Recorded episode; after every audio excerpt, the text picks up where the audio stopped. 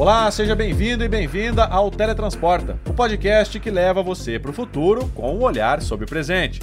Esse é um spin-off do Porta 101 e aqui a gente fala sobre inovação. Eu sou o Gustavo Minari e hoje nós vamos bater um papo sobre os celulares do futuro. Será que teremos aparelhos incríveis, recheados com sistemas de inteligência artificial, realidades aumentada e virtual e com baterias que duram meses longe da tomada? Ou será que a indústria já atingiu seu auge tecnológico, deixando a inovação e a criatividade em segundo plano?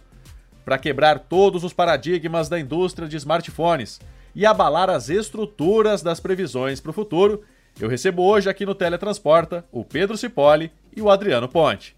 Então se segura na cadeira, aperte o seu fone de ouvido, que é a hora do teletransporte para o futuro. Vem com a gente!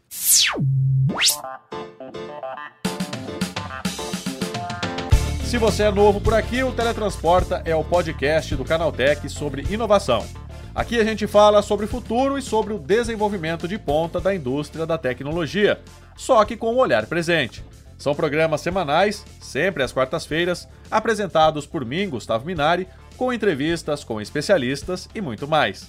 Você pode mandar pra gente o tema que gostaria de ouvir por aqui. É só enviar para podcast@canaltech.com.br. Então é isso, vamos pro tema de hoje. Já faz algum tempo que a gente não vê algo realmente inovador nos telefones celulares. A cada lançamento, vem aquele misto de expectativa e realidade, ou seja, o que o público espera e o que as empresas realmente entregam parece não estar na mesma sintonia. Mudanças quase insignificantes no design, sistemas operacionais que, versão após versão, parecem mais um amontoado de correções de bugs do que algo novo e inusitado. Mas será que a gente já atingiu o limite da inovação? Será que no futuro os celulares serão mais do mesmo? Ou será que podemos esperar algo realmente inovador para os próximos anos? Para trazer um pouco de luz sobre esse assunto, eu converso agora com nada mais, nada menos que o Pedro Cipoli e o Adriano Ponte. Como é que vocês enxergam os telefones celulares num futuro próximo, né? Eu não, nem diria daqui a muitos anos, né? Mas no futuro próximo, como é que vocês enxergam esses aparelhos? Eu posso começar dizendo que assim, é, eu acho que está mudando muito pouca coisa de celular, porque inovar não é tão lucrativo quanto você monetizar a base existente. Tanto que eles estão anunciando produtos atualmente, pega iPhone, pega Galaxy e tal, como uma, um portal onde nesse portal você continue gastando dinheiro. Aí você tem lá o, o Samsung Pay, o, o, Apple Pay e tal. Aí você tem assinaturas que você paga para usar a Play Store, a Apple Store também. Então, é. E além de comprar outros equipamentos que só funcionam com a marca especificamente, né? E isso é muito mais lucrativo e fácil de fazer do que inovar de fato, né? Agora, pensando no futuro, eu acho que a gente vai ver uma onda aí de um monte de smartphones que dobram, ou se dobram é, é uma vez só, ou dobram duas, né? Que tem várias empresas que estão tentando, porque a ideia vai ser pegar um celular que ele não fique grande o suficiente para te atrapalhar, mas que ele possa meio que fazer uma etapa intermediária entre um tablet, né? Então ele meio que se transforma num tablet sob demanda, porque, assim, tablet eles meio que morreram porque as pessoas não viram muita utilidade em dois, duas telas levando ao mesmo tempo. Só que se o aparelho faz isso, aí já, já acho que facilita. Agora, de inovação em inovação, sinceramente, eu acho que a gente não vai ver nada de novo por pelo menos alguns anos. É, inovação por inovação, não espero nada, porque a gente está falando disso daqui a pouco, há 10, 15, 20 anos, não, que vão implantar o celular, não, que não vai ter tela. Tinha, eu não lembro agora, é algum dos, dos amigos problemáticos do Pedro que só fala besteira o dia inteiro, que não, daqui a pouco não vai ter tela mais o celular, não, porque não vai ter tela. O próximo passo é isso aqui, isso aqui tá implantado, é, tá implantado dentro do. Isso aqui não acontecerá, não aconteceu, tudo continua mais igual, mais do mesmo, é o que o Pedro falou, o futuro é o pior possível para o usuário. É serviços, a pessoa cada vez cada mais vez presa mais no ecossistema e cada vez mais caro. E inovação já provou que não, cara, não é mais o objetivo. Não, a, o formato está estabelecido, dá dinheiro e não tem por que fazer melhor se o pessoal continua comprando e pagando mais caro. Exato, e, e, assim, eu acho uma fake news aqui do Adriano falando que não inovou. Cara, você não viu a ele ali do iPhone 14 Pro? Aquilo é a melhor coisa do mundo. O S23 Ultra tira foto da Lua, ou então ele faz uma pintura. Maravilhoso. Uma história... Lindo. Mu- Muda o meu dia ao mesmo tempo, cara. Por exemplo, Tão fala bom, uma terceira inovação. Uma terceira inovação, preço. Boa, exatamente. Isso aí Esse é que você- difícil. Mas é isso, vamos ficar colocando gimmick aí, assim, pega essas apresentações, ah, lançou uma versão nova do iPhone, do Galaxy S, qualquer coisa. É, é sempre focando numa coisa que, quando chega na mão do consumidor, é tão bobo, é tão gimmick. Ah, não, S23 tira foto da Lua. Tudo bem. Quantas fotos da Lua você vai tirar? Digamos que esse seja o seu barato, né? Não faz sentido. Por que, que você vai comprar um negócio com tirar foto da Lua? Só que isso você acaba trazendo um monte de coisinhas ali, ó. Você sabia que agora o fone ali Galaxy Buds 2 Pro da Samsung só funciona bem se for um Galaxy? Então é isso, assim, é, é de compra, é de cobra aqui, cobra ali, são produtos bons, tá? A gente não tá questionando a, a viabilidade do produto. Agora, falar que é novo, poxa, aí é. No máximo, assim, alguma, algum detalhezinho aqui ali. É que nem, por exemplo, ah, saindo um pouco do celular, no fone da. que eu testei, da Xiaomi. Eles têm uma tecnologia agora que, em vez de, de ser só o modo transparência, que amplifica lá o cenário em volta, ele tem uma, um processador que vê vozes e ele amplifica só as vozes. Então, quando você está com fone, você consegue conversar até melhor do que sem fone, né? Mas falar que isso é inovação é, é um recursinho novo. E quantas vezes você vai usar? Não sei.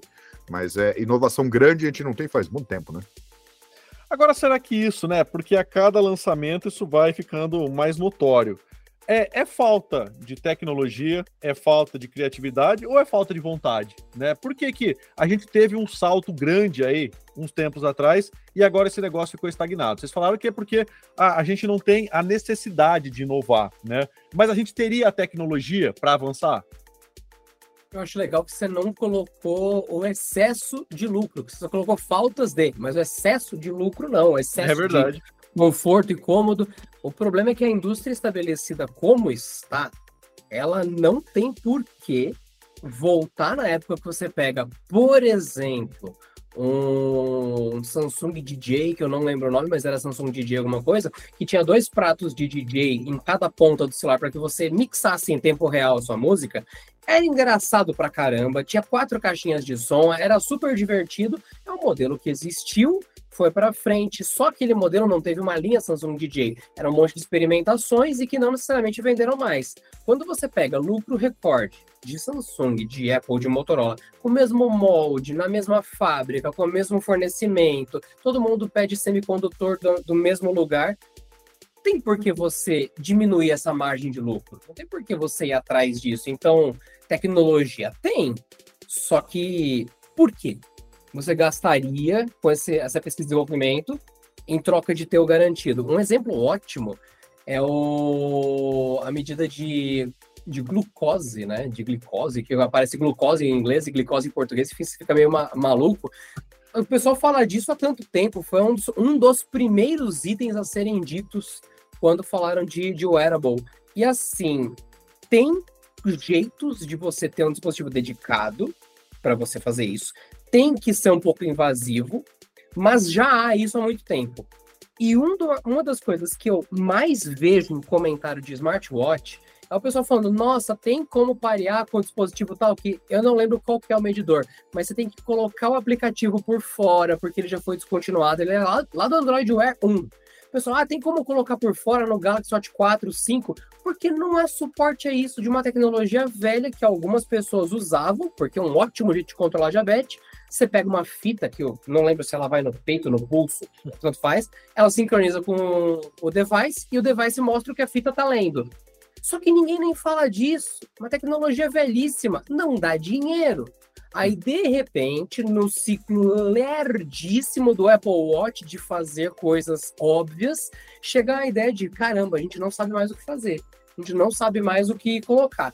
Vamos revisitar aquele projeto velhíssimo de através do suor da pessoa, do calor da pessoa, das mil e uma informações que a gente tem contato, de ver glicose, estimar a glicemia, glucose, enfim, seja, seja lá como for.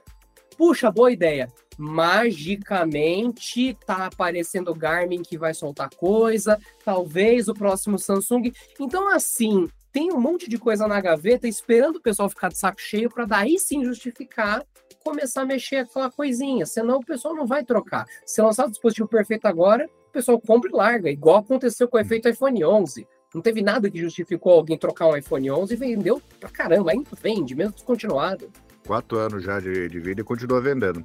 É, tem aquela teoria da conspiração, que eu acho que é a teoria da conspiração mais óbvia do mundo, que é, grandes empresas, elas têm produtos ali, tecnologias na gaveta, só esperando o público ficar de saco cheio, de falar, não, a empresa não está inovando, e falar, ah, nossa, criou tão rápido. Não, já está ali faz tempo. É que nem fala que o iPhone 17, todo, a Apple já sabe como é que é. Ela só não está divulgando para ninguém.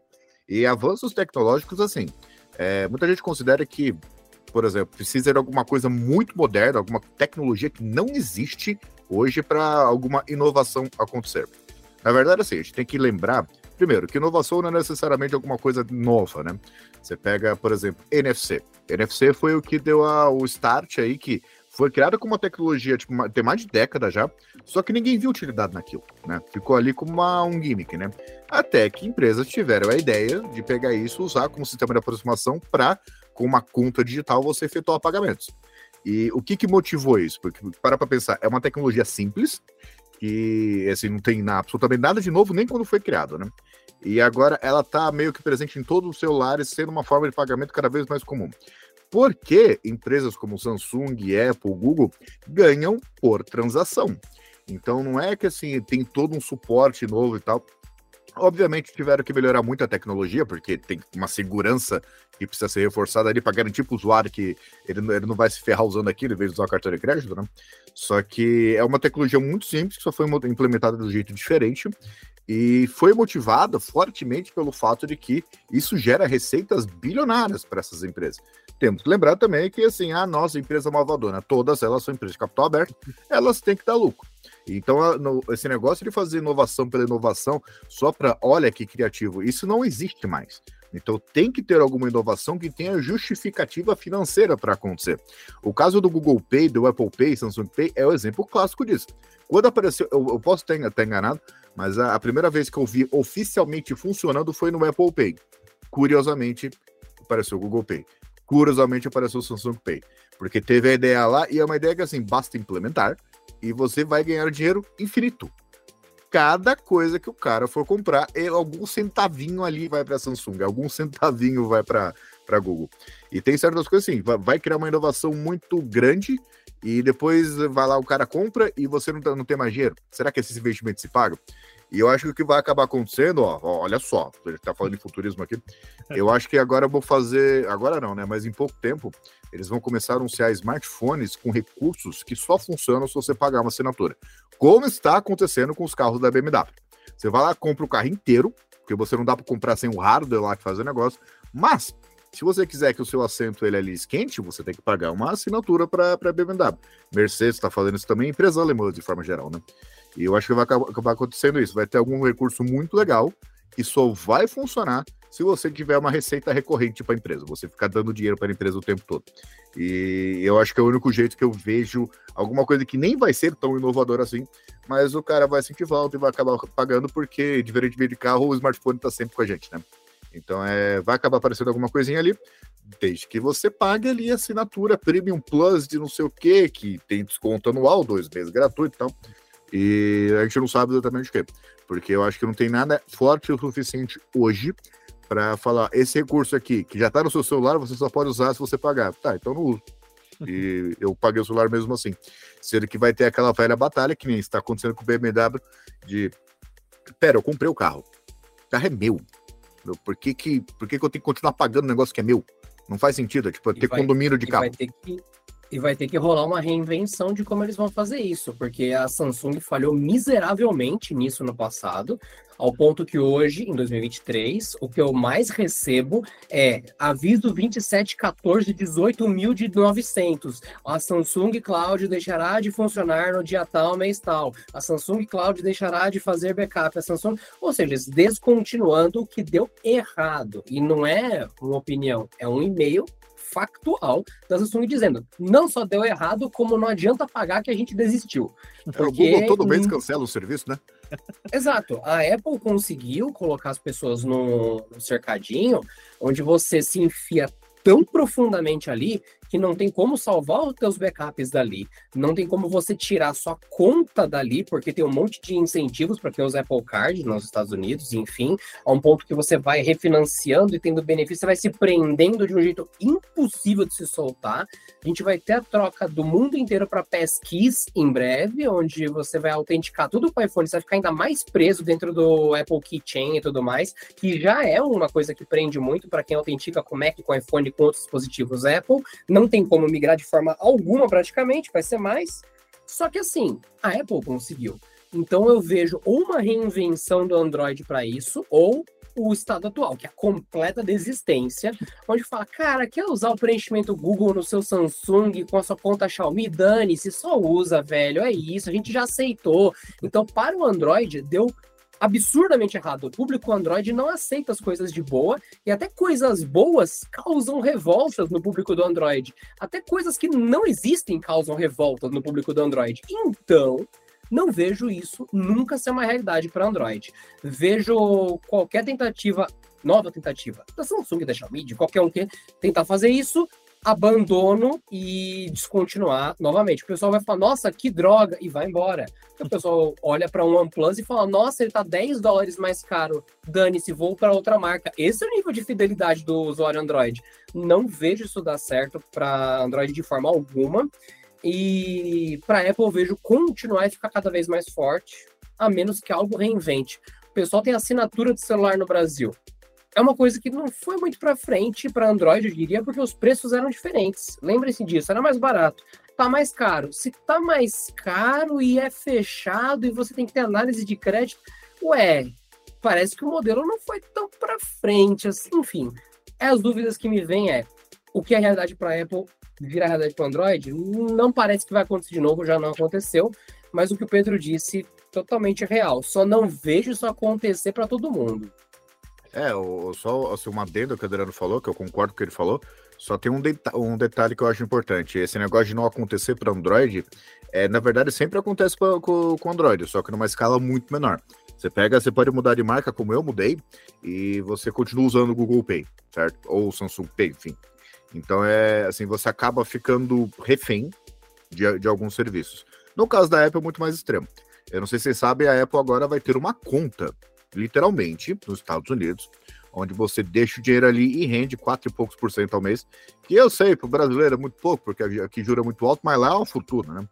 E o que ah, acontece? Lá é uma está realmente competitivo. É. é, com todo aquele ecossistema da Apple. Então, o que, que a Apple faz? Que é o modelo de negócio, isso aí fica muito claro, que toda empresa quer copiar. Que é o seguinte, tudo vai ficar na Apple.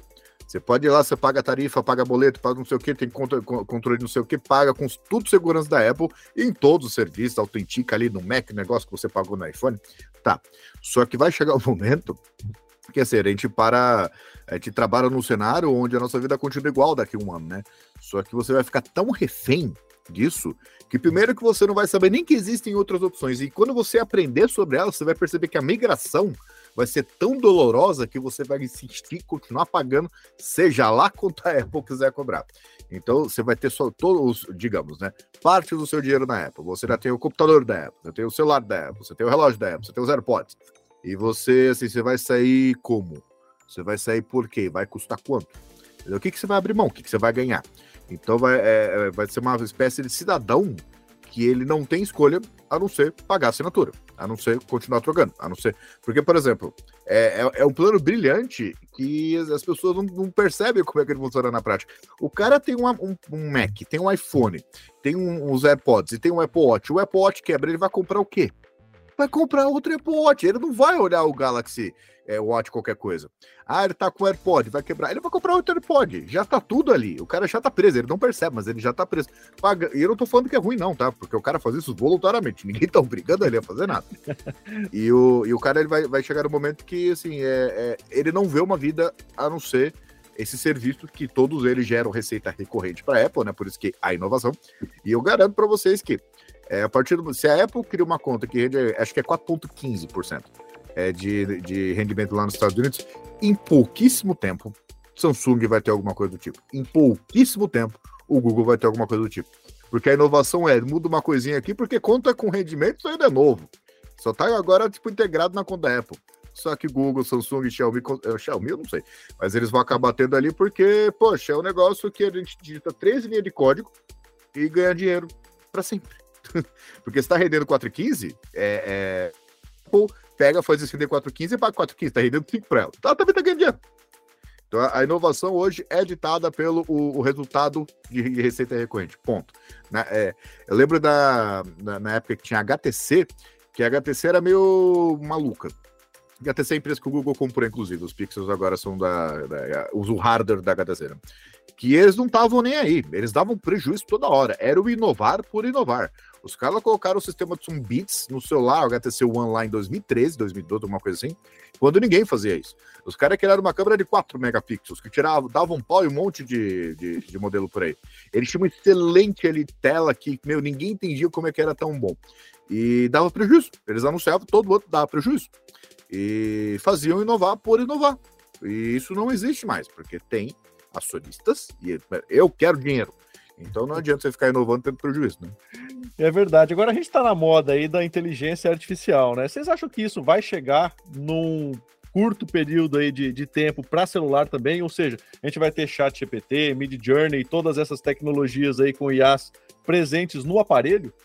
Eu posso eu já, dizer duas coisas. Não, só, deixa eu só reclamar rapidinho. Que é o seguinte. Também quero pediam... reclamar, também quero xingar, quero xingar muito. É, é que o meu, o meu é rápido, porque você pega o chat GPT, legal, a tecnologia funciona, só implementar. Só que é o seguinte, eles estão falando de inteligência artificial há década. Eles podiam entregar as coisas que eles já prometeram. Por exemplo, se eu abro mesmo sempre a mesma sequência de app, por que, que você não coloca isso no favorito?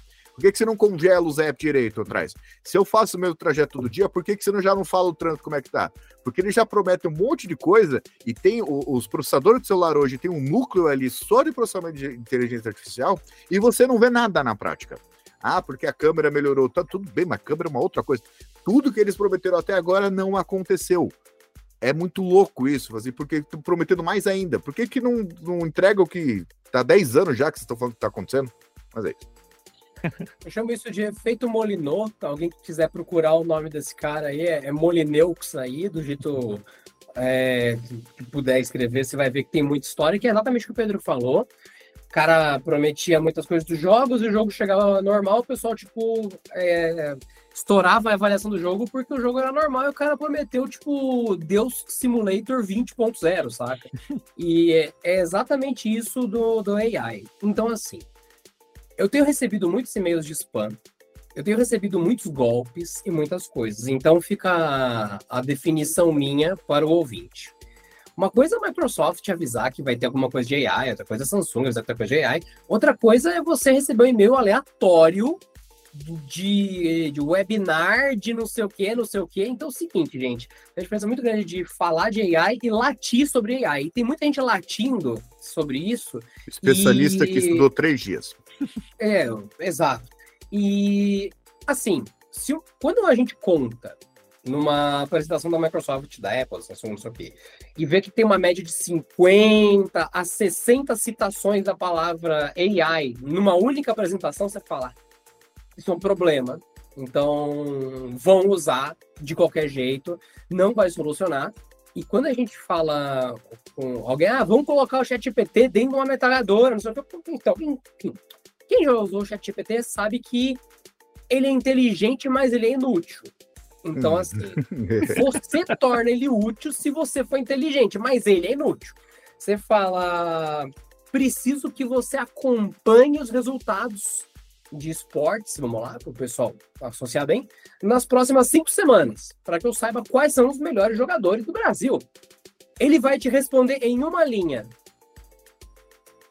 Até agora, os melhores jogadores foram fulano, fulano, fulano e tal, de acordo com os dados. E vai vir um silêncio absoluto depois. Uhum. Ele vai uhum. acompanhar nada. Ele vai te responder nada. Ele não vai te mandar e-mail, não vai ter notificação. Ele não vai te lembrar daqui uma semana. Oi, lembra que a gente come... Ele vai falar: minha resposta é essa. A partir daqui, tô nem aí para você. Quem é você? De... É, quem é você a partir daqui? E a minha parte eu fiz, eu lavo minhas mãos. Então ele vai virar e falar: Eu sou um Deus onipotente, onisciente, que te deu a resposta e caguei. O, dou um Você vai fazer a prático. partir de agora é por sua conta. Não, dou um exemplo é, prático. A Alexa ela, tá- ela é vista como inteligência, uma das mais avançadas né, até hoje. E eu, eu fiz o experimento por conta, que é para ver se tinha alguma coisa me analisando, né? Mas, por exemplo, eu fiz dois, na verdade. Um, durante 30 dias, 6 horas da tarde, sem falta, eu falava, Alexa, ligar a luz da sala. Vamos ver se ela detecta algum padrão, mínimo de aprendizagem de máquina. Pô, ele, todo dia ele vem aqui 6 horas, mais ou menos, 5h57, 6 e 3 e pede para ligar a luz. Por que que não... Pedro, reparamos que você, toda vez perto das 6 horas da tarde, você pede para ligar a luz. Você não quer que ligue automaticamente? Nada. Durante um mês. E um outro experimento, eu não sei se vocês sabem, a coisa mais desagradável do mundo, para vocês verem que, o que a única coisa que pega é dinheiro. É, não sei se vocês têm Alexa que fica ligada 24 horas por dia, fazem compras na Amazon, e de vez em quando essa corna dessa Alexa, o que, que ela faz? Ela pergunta para você, Pedro, três semanas atrás você comprou, é, não sei, um relógio. E eu gostaria de saber qual, qual é a nota que você daria para esse relógio. Não tem a opção de desativar o app. Não, se você falar para ela parar de perguntar, ela não para. E todas as vezes há anos, até minha esposa reparou por que, que eu faço isso. Eu faço para irritar mesmo. Que qual a nota que você dá pro produto? Não interessa se eu amei, eu coloco um. Qual é a nota do livro 1981? Qual é a nota do livro do Lamborghini que você comprou na 1? E a inteligência não se tocou. Assim, não tem nada de inteligência. Eles ficam prometendo, mostra 3, 4 de uso muito bem laboratorial, sabe? Negócio ali controlado, tudo, né? Só que de resto é só assim. Que nem fala, inteligência artificial de NPC de jogo. Continua sendo NPC bobado. Não, se não adianta. Não é porque você coloca inteligência artificial na, na palavra do negócio que vai mudar alguma coisa. É isso. Tão simples A implementação muda tudo. É, o problema é justamente esse. Assim, a Samsung, ela provou que ela não sabia fazer isso quando lançou a Bixby, tanto é que ela criou um dos maiores termos de procura de todos os tempos, que é como remover a Bixby ou como desativar a Bixby de tão ruim que era. Só que, com o passar do tempo, ela foi ficando um pouco melhor, ficando um pouco melhor, e hoje ela é uma inteligência, inteligência ela é um assistente normal. Só que assim, por normal, quer dizer que finalmente ela chegou no patamar de ruim do Google, chegou no patamar de ruim da, da Siri. Então você fala, ah, eu quero um alarme para as 8h30. Aí fica um silêncio, um silêncio, porque tá processando. Você quis dizer arame de 8 e... Aí você, pera, pera. Primeira coisa, os microfones estão ruins, de um equipamento de topo de linha. O processamento disso está ruim também, porque é óbvio que eu tô falando de arames, lógico. E, enfim, você vai pegando camadas de erro. Aí você chega na, na burrice de alguns assistentes. Me acorda às 8 da manhã e você sai. 8 da manhã ou 8 da noite? Você já falou 8 da manhã. Aí ficou um silêncio. Seu alarme não foi configurado. Mano, inteligência estaria aí. Não entendi o que você falou, mas vou colocar para as 8 da manhã e para as 8 da noite. Beleza. Aí, ok? Tá, na próxima conversa que a gente tiver, eu confirmo isso. E cria uma tarefa de acompanhamento. Você foi interagir no celular? Da última vez que conversamos, você não confirmou o alarme, mas por precaução já. Isso é inteligência. Só que agora, pegar o chat GPT, novamente, que é um oráculo de inteligência, e jogar com esse uso aguarde input do usuário, vai ser mais ou menos assim. Me acorde às 8 da manhã.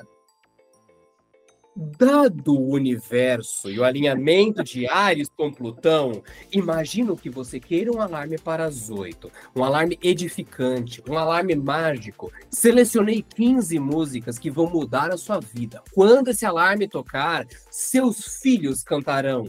Sua esposa cantará, seus vizinhos lhe abraçarão, seus cães dançarão, o seu mundo será melhor.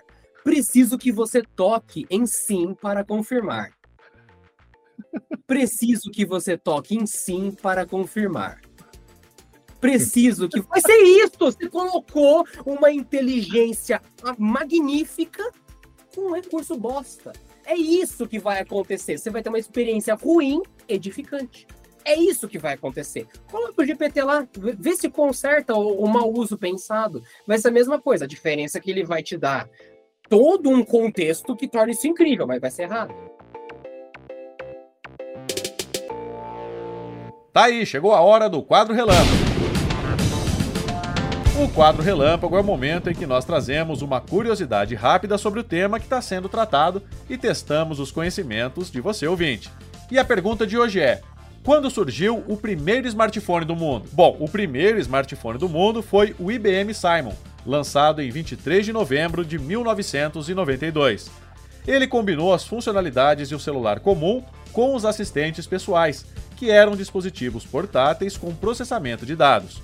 O IBM Simon tinha uma tela monocromática sensível ao toque, calendário, fuso horário mundial, agenda e recebimento de e-mails, entre outras funções.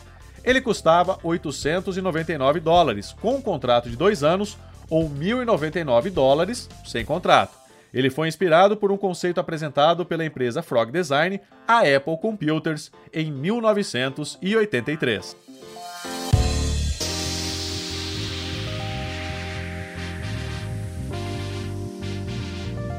Já que a inteligência artificial, pelo menos, parece não ser a praia é, de smartphones, smartwatches e afins, como é que vocês veem o futuro das câmeras em aparelhos, né? Porque a gente tem visto aí que, na verdade, daqui a pouco a gente vai ter câmeras que têm um celular acoplado, né? As câmeras estão ficando cada vez mais potentes, elas estão ficando cada vez maiores, principalmente.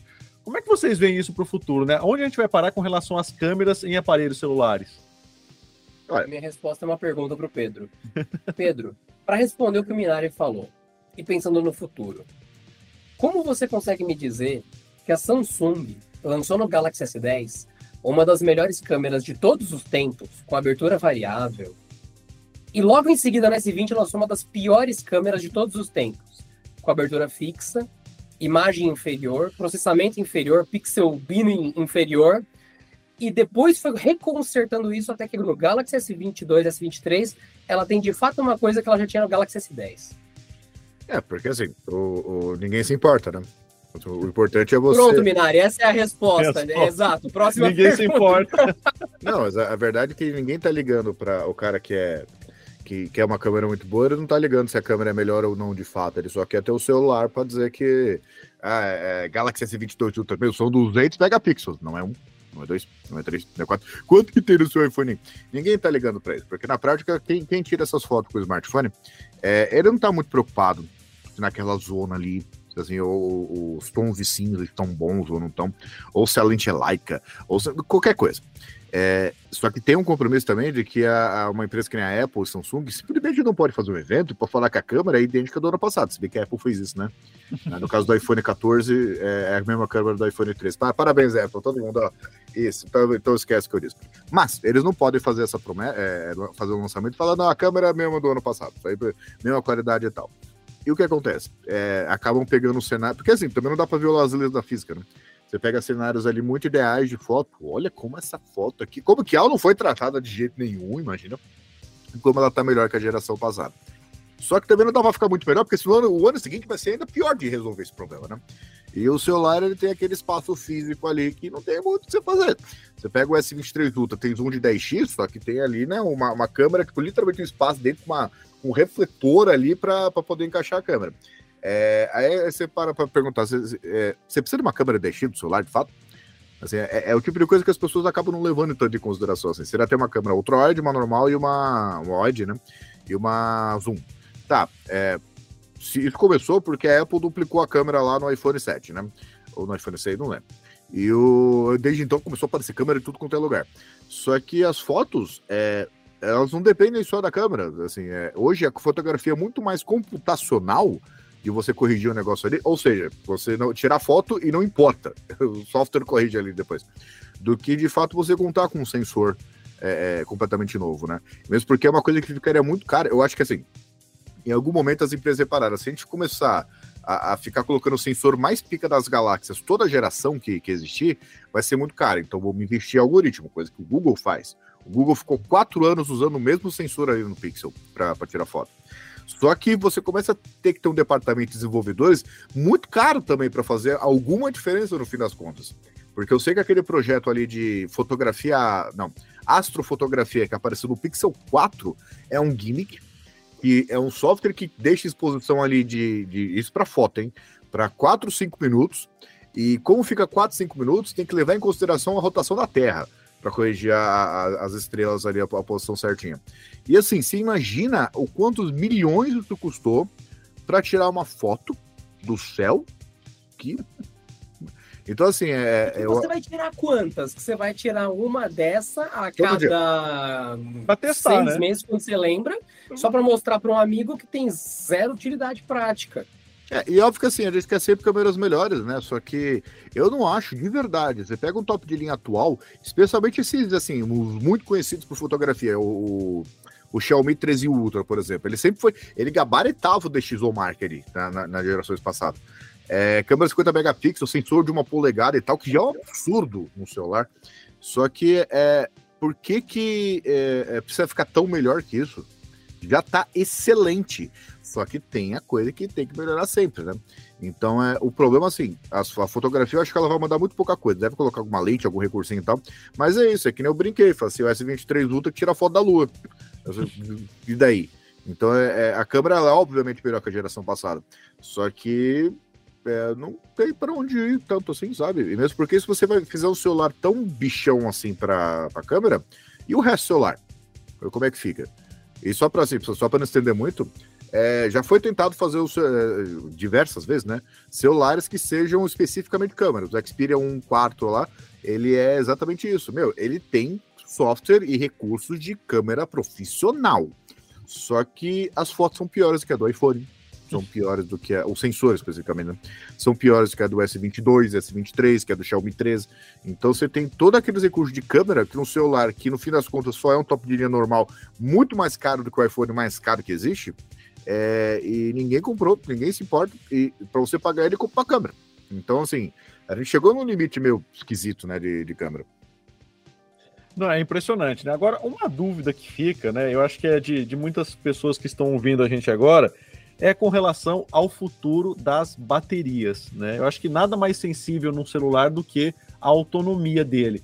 Como é que vocês imaginam que vai ser a autonomia de um celular no futuro? Ele vai durar dois, três, quatro, cinco dias ou vai continuar a mesma porcaria que a gente tem hoje?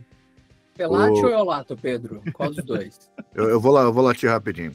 É que nem, por exemplo, tem aquele cálculo lá de carro, né, no Tesla, de, ah, por que, que o Tesla a autonomia dele não aumenta, né? É porque, assim, tem um certo ponto, se você colocar mais bateria, você perde a autonomia, porque o carro fica muito pesado, né? No caso, o, o smartphone seria é a mesma coisa. E nada de bom vai acontecer enquanto a gente não mudar a tecnologia, ficar usando íon de lítio, bateria de lítio e tal. É, não tem como fazer uma evolução tão grande. Evolui 10% por ano, mais ou menos, mas não tem como. Assim, as baterias só aumentaram porque os celulares aumentaram, então tem mais espaço para você colocar uma bateria maior, né? Mas é, enquanto não tiver uma tecnologia, sei lá, grafeno, alguma coisa assim, isso não vai mudar. E também é, aí entra aquela coisa. Se você. Grande parte das pessoas que ficam muito tempo com o celular, troca, não é porque ele tá lento, é porque a bateria foi pro saco.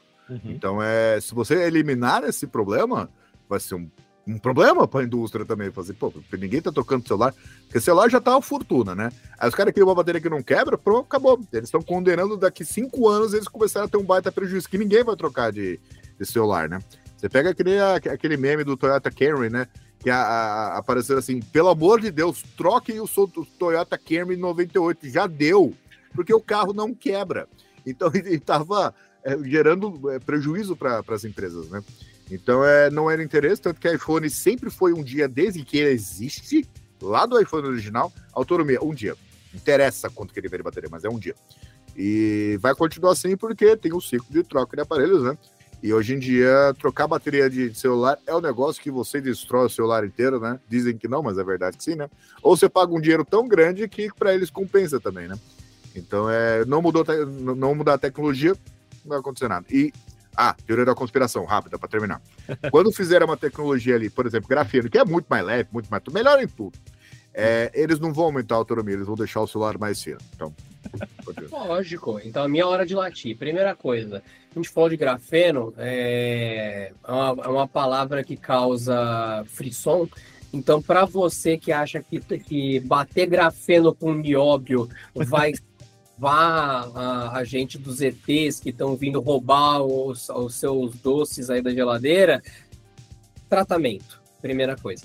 E sobre a realidade, a Samsung colocou uma bateria de 7.000 mAh no M51. Logo em seguida, ela lançou o M52, 53, com 6 mil de bateria, 5 mil de bateria. é possível colocar. Eles têm praticamente o mesmo peso, praticamente o mesmo tamanho, mesmo arranjo de câmeras, não tem nada que você consiga olhar no celular e analisar e falar, nossa, aqui é, é, é característico, é impossível de colocar essa bateria nos outros. Nenhum deles passa essa impressão. Quem pegar o M51, 52, 53, 54, todos lado a lado, você não consegue distinguir o porquê um tem 7 mil de bateria e os outros não. Você pega um iPhone e fala. é, é isso que cabe de bateria aqui dentro? Ah. Por que, que não tem mais? Porque o Pedro tá certo. O telefone é bom pra caramba.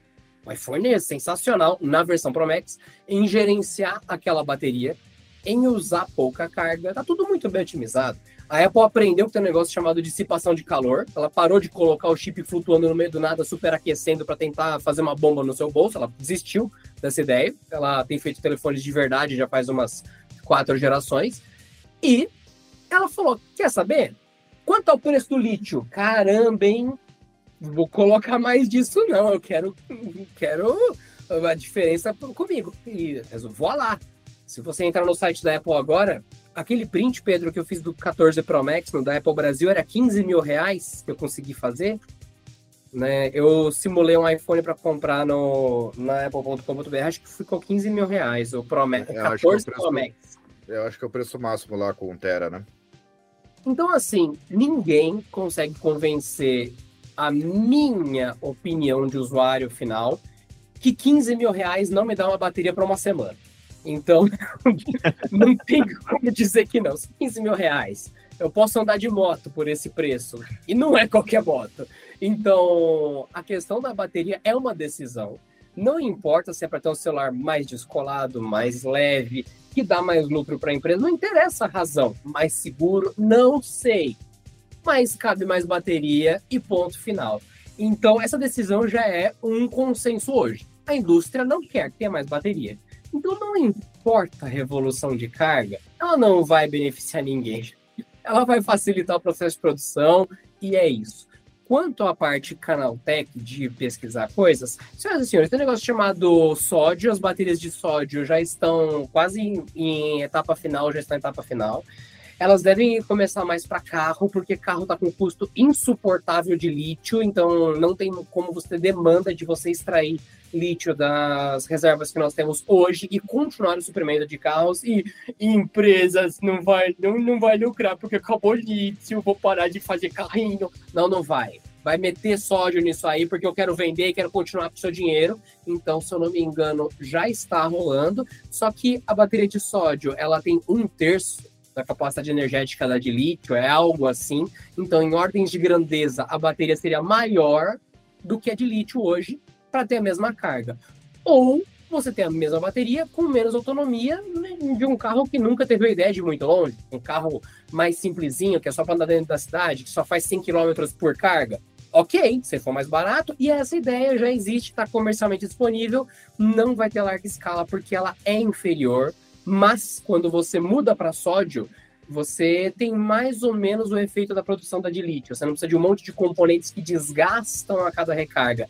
Eles têm uma estabilidade que permite muitos ciclos de carga e descarga sem tanto impacto eletroquímico e tem ainda mais uma opção que isso não está disponível ainda. Se não me engano, MIT ou outros grandes lugares que sempre a gente vê notícia já validaram isso, mas não está amplamente disponível, que é a bateria líquida, que é o, o eletrólito dela, você separa a, a parte da bateria que é ativa da parte que não é, deixa parte dos componentes fixos nela e você tem outra parte que pode ser trocada numa bomba. Você drena o eletrólito e coloca um novo carregado para que você só pare o carro, jogue ali dentro esse fluido que está muito mais energeticamente pronto e segue, segue, segue vida. Só que para celular é ridículo, nunca imaginei que alguém fosse gostar de um celular vazando e ninguém falou, nossa, meu celular tá pingando no chão hoje. ninguém gosta disso, só que a gente já tá acostumado isso com carro. O carro é um dispositivo muito maior, tem uma margem de erro, de conserto muito maior. Então não vejo uma bateria líquida nos celulares, vejo isso em carros. A de sódio também não vejo em celulares tão cedo porque elas ocupam um volume muito grande, e é isso. Então por hora é bater palma e ficar pra cima e falar: caramba, hein? Tá ruim. Nossa, velho que porcaria. E mais alguns anos aí. Mas já existem alternativas, são as que eu citei, tem muitas outras, dá para você ficar maluco. O Minari lida com nova bateria de. Foi lançada hoje. A nova bateria de. É, o dia inteiro vendo bobagem. O dia inteiro vendo uma notícia querendo chamar mais caça-clique que a outra. E vocês não têm noção, gente. Vocês que não acessam portais em inglês, tem muita, muita merda. Muita merda. Todo tempo. Nova bateria promete. Nos... Aí a gente tem que falar: não. Não promete. É mais uma. Daí você vai ver, seis meses sumiu. Era uma empresa que surgiu do nada, que abriu CNPJ do nada, que lançou notícia do nada, recolheu investimento, sumiu. Tem um monte dessa todo dia e sempre envolve bateria. Então, de coisas tangíveis, tem aí essas que eu citei que não vão ser o futuro dos celulares aí, mas todo mundo fala isso no celular. Não. Acabou. Pessoal, agora para a gente já ir encaminhando aí para o final, é, eu queria saber de vocês qual seria então é o celular ideal para o futuro, né? A gente falou aqui de tudo que o celular provavelmente não vai ter. Agora, tanto para você, Pedro, quanto para você, Adriano, é como que deveria ser esse celular do futuro, né?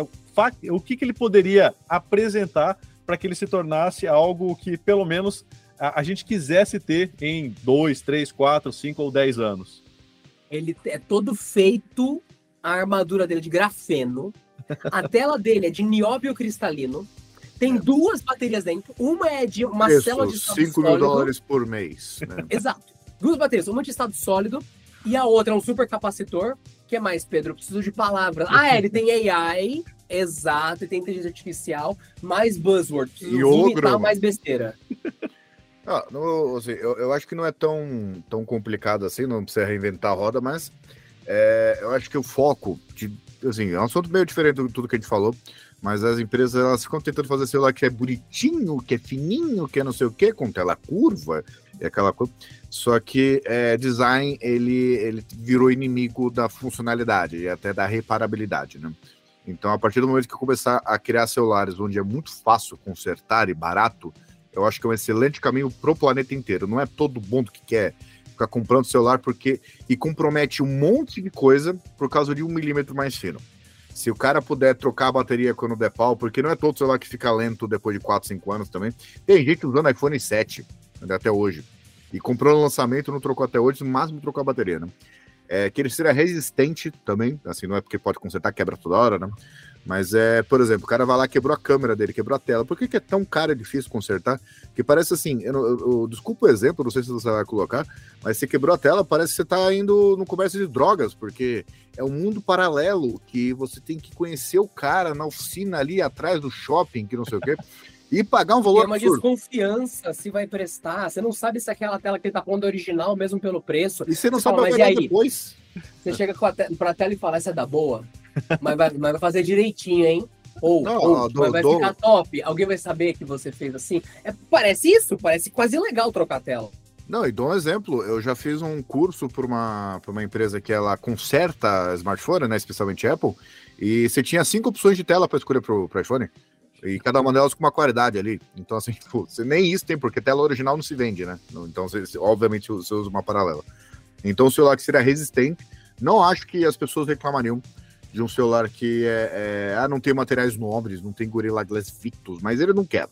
Eu acho que, assim, o não quebrar é uma coisa muito importante. É por isso que todo mundo gosta de Corolla, porque ele não quebra, né? e, se for fácil de trocar as coisas, quebrou um módulo de câmera. Por que, que não dá para trocar apenas o módulo de câmera? Tem que esbagaçar o celular inteiro ali, e tem que trocar tudo, ou trocar a placa, ou trocar não sei o quê. Porque eu entendo que é um negócio pequeno, só que é, eu acho que tem jeito. Não precisa nem chegar no projeto ARA lá que é o, que é o celular modular.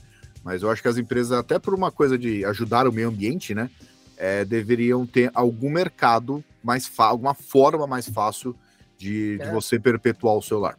Nada a ver, Pedro. Ajuda o meio ambiente é só você parar de vender o carregador junto com o celular e cobrar-lhe a parte do mesmo jeito. Isso sim ajuda o meio ambiente. Mas, mas, é. eu tenho a resposta para o Minari na linha do Pedro também, tá? É, finalmente, com, com força de lei, revolta, congressos e coisas, a resposta do futuro é uma só, viu? Será feito o que o governo mandou, senão a empresa perde o direito de vender. E o que está acontecendo lá fora já há um tempo, que a gente já fez vídeo uns dois anos atrás, já comentou muitas vezes, é o right to repair, o direito de reparar o seu produto. o negócio perdeu o controle de um jeito assim que finalmente uh, deu no saco das pessoas de pagar mil dólares para trocar a tela de um celular que custa mil dólares.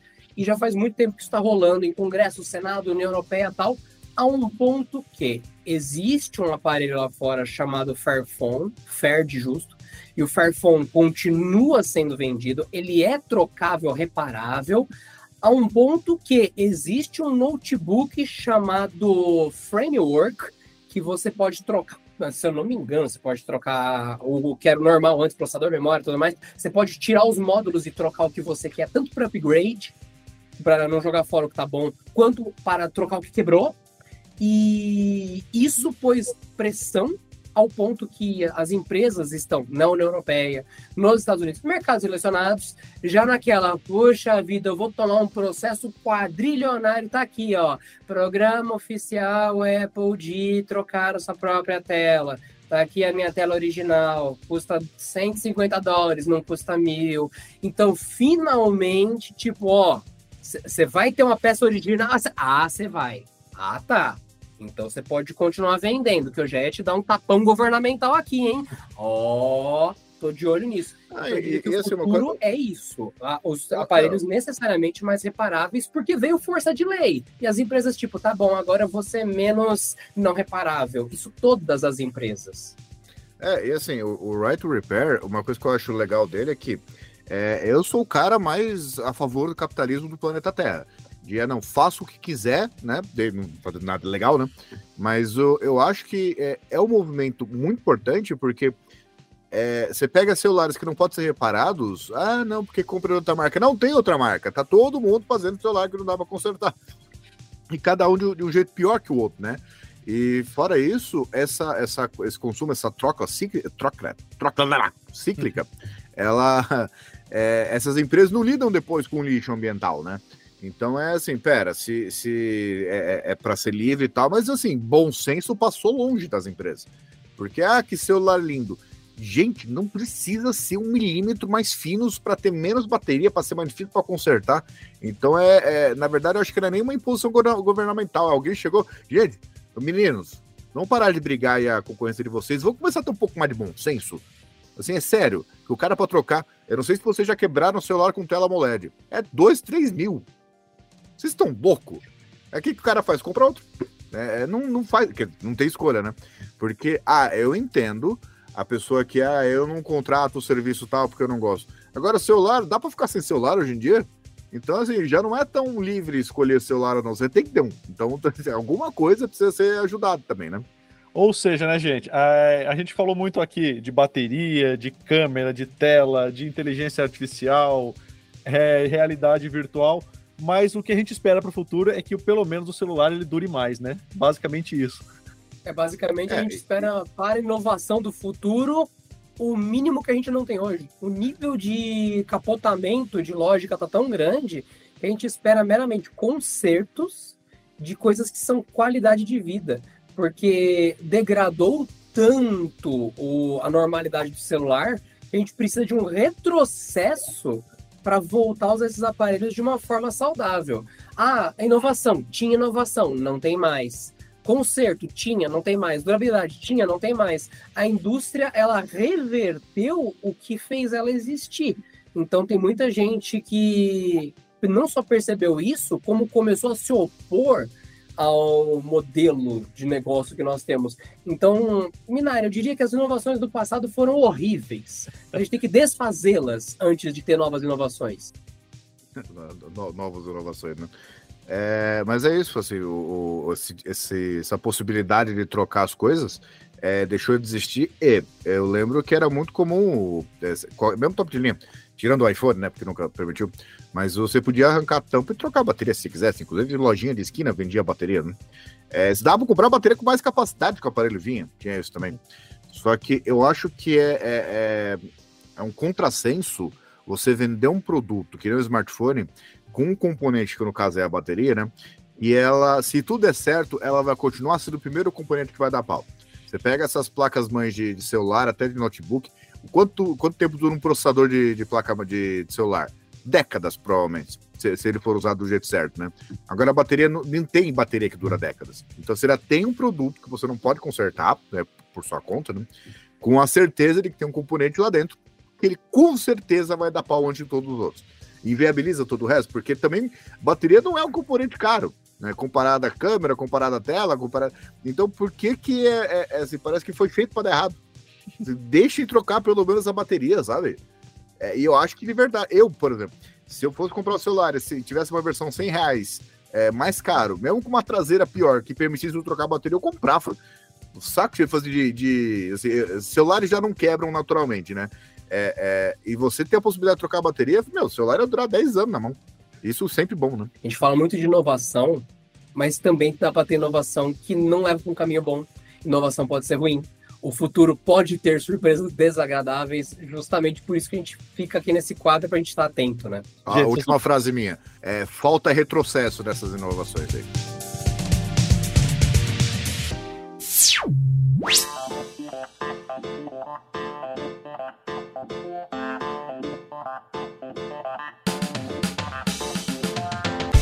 É isso aí, o nosso teletransporta de hoje sobre celulares do futuro está chegando ao fim. Agora lembre-se de seguir a gente em todas as redes. É só procurar por Canaltech. Nosso programa é publicado toda semana, às quartas-feiras, a partir do meio-dia, para acompanhar o seu almoço. Lembrando que esse programa foi produzido, roteirizado e apresentado por mim, Gustavo Minari. A edição foi do Yuri Souza, a revisão de áudio é da dupla Gabriel Rime e Mari Capetinga, a composição e a interpretação das músicas desse programa foram feitas pelo Guilherme Zomer e as capas são da autoria do Rafael Damini. Então é isso, o Teletransporta de hoje vai ficando por aqui. A gente te espera na próxima quarta-feira com mais conteúdo sobre inovação e tecnologia. Até lá, tchau, tchau!